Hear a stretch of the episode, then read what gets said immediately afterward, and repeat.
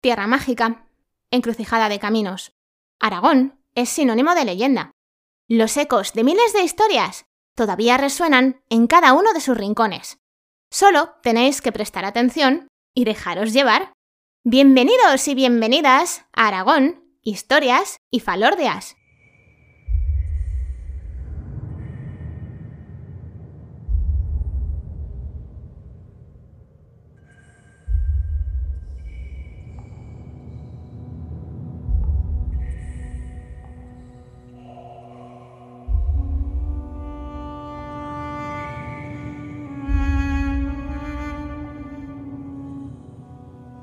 Hola viajeros y viajeras. Hoy es 19 de junio de 2021 y yo soy, como siempre, María Argota, historiadora y educadora patrimonial. Y por primera vez, en 25 episodios, que anda, que no me ha costado lo mío, vamos a visitar un pueblo que es bastante conocido tanto dentro como fuera de Aragón, para conocer la historia de la pelea por una reliquia que se acabó resolviendo de una manera muy curiosa y que convirtió a esta localidad en un centro de peregrinación durante unos cuantos siglos.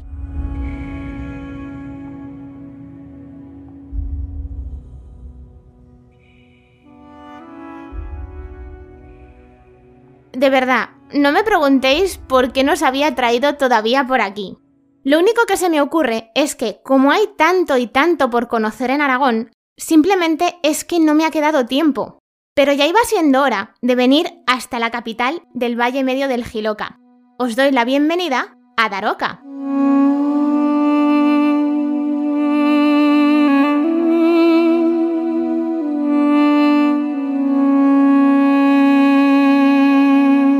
Si no habéis tenido nunca la oportunidad de visitar este pueblo, mi consejo es que os busquéis un fin de semana que tengáis libre, os lo reservéis y os dejéis caer por aquí. Daroca tiene tantísima historia que es que requiere su tiempo conocerla. Aunque algunos de los restos más antiguos que se han encontrado en esta zona son de la época celtibérica, a Daroca siempre se le ha considerado una fundación de origen musulmán. Lo que es la población en sí nació más o menos en torno al siglo VIII y en muy poquito tiempo se acabó convirtiendo en una de las localidades más importantes de todo el norte de Al-Ándalus. Cuando llegaron los cristianos, la cosa no os penséis que decreció, al revés, fue todavía más, y llegó a dar nombre a una de las cuatro comunidades de aldeas que tuvimos en Aragón, que era, evidentemente, la de Daroca. Antes de nada, en Aragón, las comunidades de aldeas eran agrupaciones de villas y de lugares que jurídicamente eran más o menos iguales y lo que hacían era unirse para poder independizarse de la villa a la que habían pertenecido.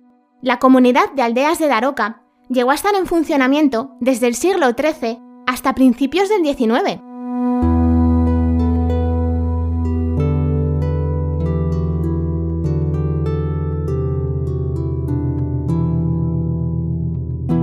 Cuando antes os decía que Daroca es un pueblo que tiene muchísima historia, no se estaba exagerando. Y la mejor prueba la tenéis en todo ese patrimonio que os vais a encontrar si venís a visitarla y por el que se ha ganado un título que os tengo que decir que a mí me cuesta pronunciar, así que espero no trabarme. La ciudad de los siete sietes. Creo que lo he dicho más o menos bien. Aunque a lo largo de los siglos sí que hay que reconocer que ha perdido una parte importante de ese patrimonio. Se dice de Daroca que tuvo siete iglesias o parroquias, que por lo que he leído por ahí llegaron a ser 20. Siete conventos, siete ermitas, siete fuentes, que la más monumental y la que casi todo el mundo conoce es la de los 20 caños. Siete plazas, que eran una por cada iglesia. Siete puertas, que las que más llaman la atención son la alta y la baja. Y siete molinos. Pero cuidado porque, como bien dice la página web de su ayuntamiento, también tiene siete más un bien de interés cultural. Os tengo que decir que a mí eso me ha molado muchísimo. Antes de que se me olvide, Daroca también es un sitio para los lamineros, que ya os conté que laminero para un aragonés quiere decir que es una persona golosa. Y es que aquí está una de las pastelerías más antiguas de España, la de Manuel Segura, que en el año 2000, por la celebración del 125 aniversario, abrió el Museo de la Pastelería Manuel Segura, que es el primero dedicado a este tema que tenemos en Aragón y el tercero de España. Vamos, que si os gusta descubrir historia, patrimonio y encima queréis disfrutar de la gastronomía, os aseguro que en Daroca no os vais a aburrir para nada.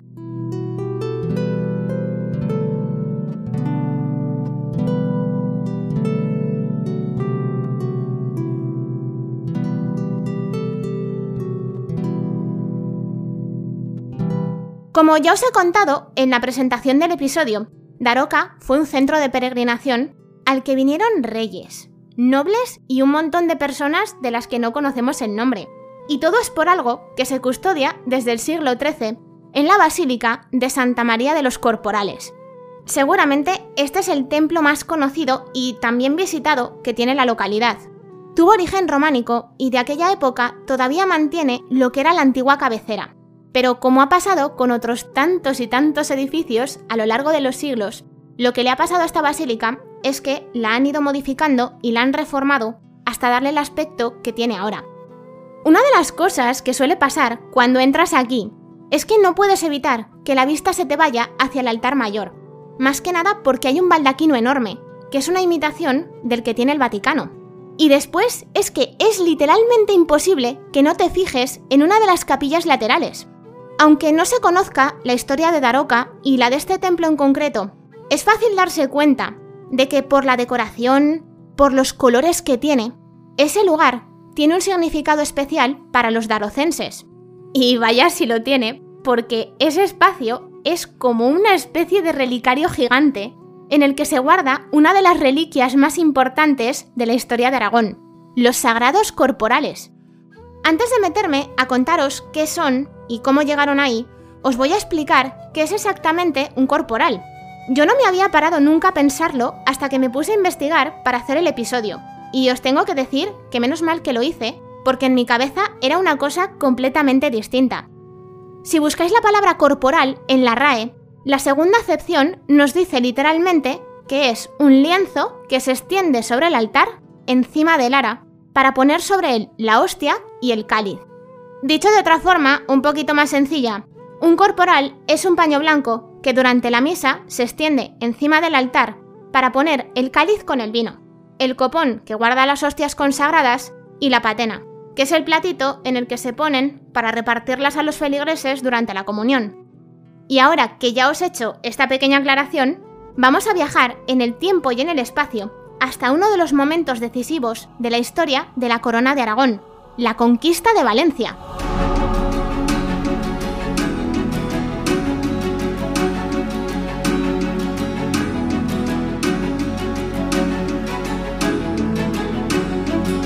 La conquista de Valencia es un paso muy importante para la expansión de la corona de Aragón.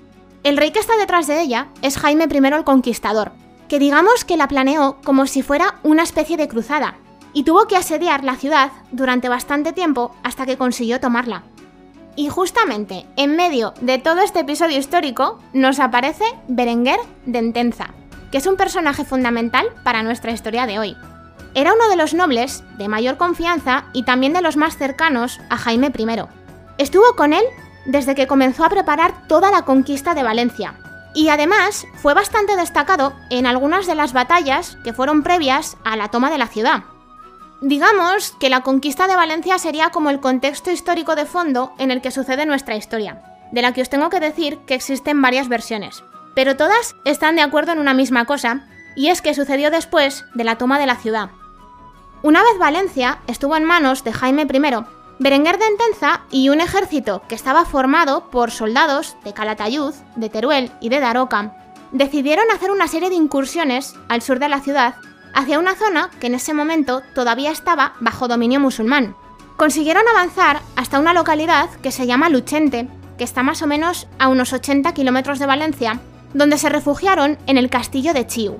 Hartos ya de tantísimas incursiones, los musulmanes al final acabaron respondiendo, y lo que hicieron fue crear un ejército con el que fueron hasta el castillo y lo asediaron.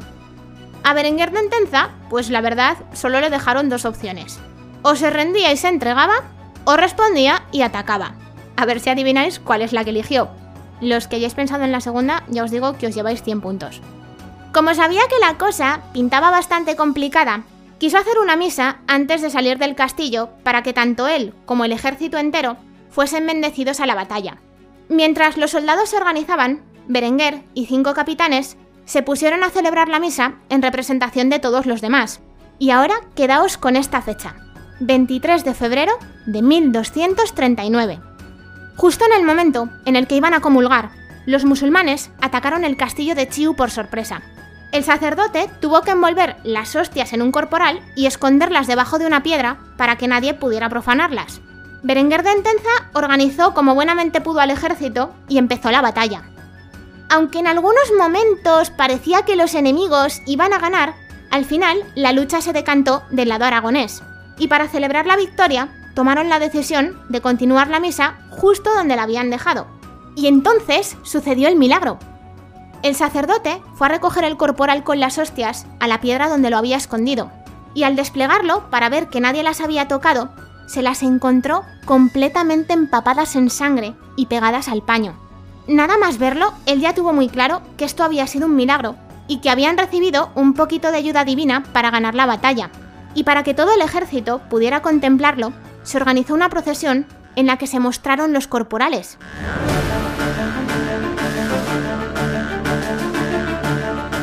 Hasta aquí, todos muy amigos, todos hemos participado en una batalla que parecía muy difícil, pero que hemos conseguido ganar con ayuda divina. El problema vino cuando les tocó decidir dónde se iba a quedar la reliquia. Porque acordaos que os he contado que había soldados de Calatayud, de Teruel y de Daroca. Como todos la querían, pero ninguno estaba dispuesto a ceder, hicieron un sorteo y le tocó a Daroca. Pero no terminaban de fiarse, así que lo volvieron a repetir. Y otra vez le tocó a Daroca. Y si antes no se fiaban, pues ahora todavía menos. Lo repitieron por tercera vez y por tercera vez le tocó a Daroca. Como ya os podéis imaginar, pues no hubo acuerdo. Así que se buscó otra solución que yo diría que es un poquito más creativa. Fueron a buscar una mula blanca, nacida en tierras musulmanas, que jamás hubiera pisado territorio cristiano. Después guardaron los corporales en una arqueta. Se la dieron al sacerdote y le dijeron que se subiera encima del animal y que dejara que fuese sin rumbo, hacia donde ella quisiera. Y así es como empezó un viaje que estuvo lleno de milagros. La mula empezó yendo hasta Játiva, donde se escucharon unas voces celestiales.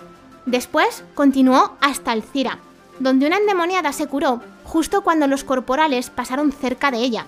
Llegó a Segorbe, y aunque allí intentaron frenarla, el animal siguió caminando, y luego se dirigió hasta Jérica, donde dos ladrones se arrepintieron de repente y devolvieron lo que habían robado. Y al final, pasito a pasito, Mula, Corporales y Sacerdote dejaron el reino de Valencia y se adentraron en Aragón.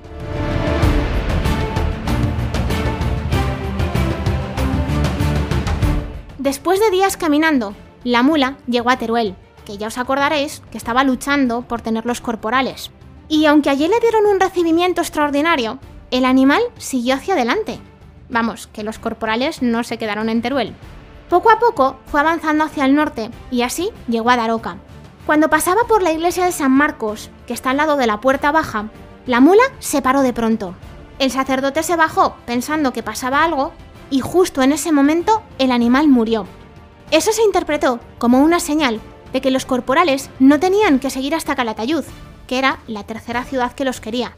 Debían quedarse en Daroca. Al principio los mantuvieron en la iglesia de San Marcos, hasta que se hizo una procesión en la que se trasladaron hasta Santa María, que es donde se guardan desde entonces. Como ya os he contado, los corporales están en una capilla lateral de la Basílica de Santa María. Si os acercáis a ella, vais a ver que hay una serie de relieves que lo que hacen es contar toda esta historia que acabáis de escuchar. Y justo en el centro del retablo es donde está la custodia relicario que guarda la reliquia, que ya os digo que normalmente no suelen exponerla al público. Normalmente, porque una vez al año los corporales abandonan su capilla y procesionan por las calles de Daroca para la celebración de las fiestas del Corpus Christi, que si no tenéis muy claro cuándo es, se celebra 60 días después del Domingo de Resurrección.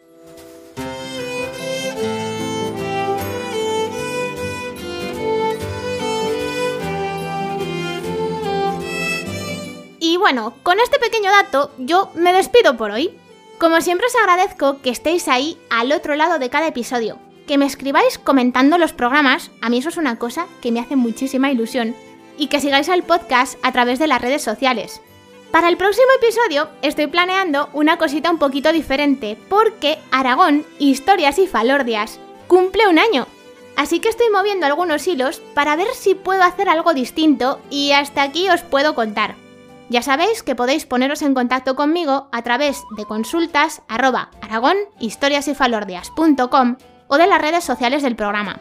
Mientras sigo moviendo mis hilos, os espero dentro de un par de semanas para celebrar el primer aniversario del programa. Que paséis un día de leyenda.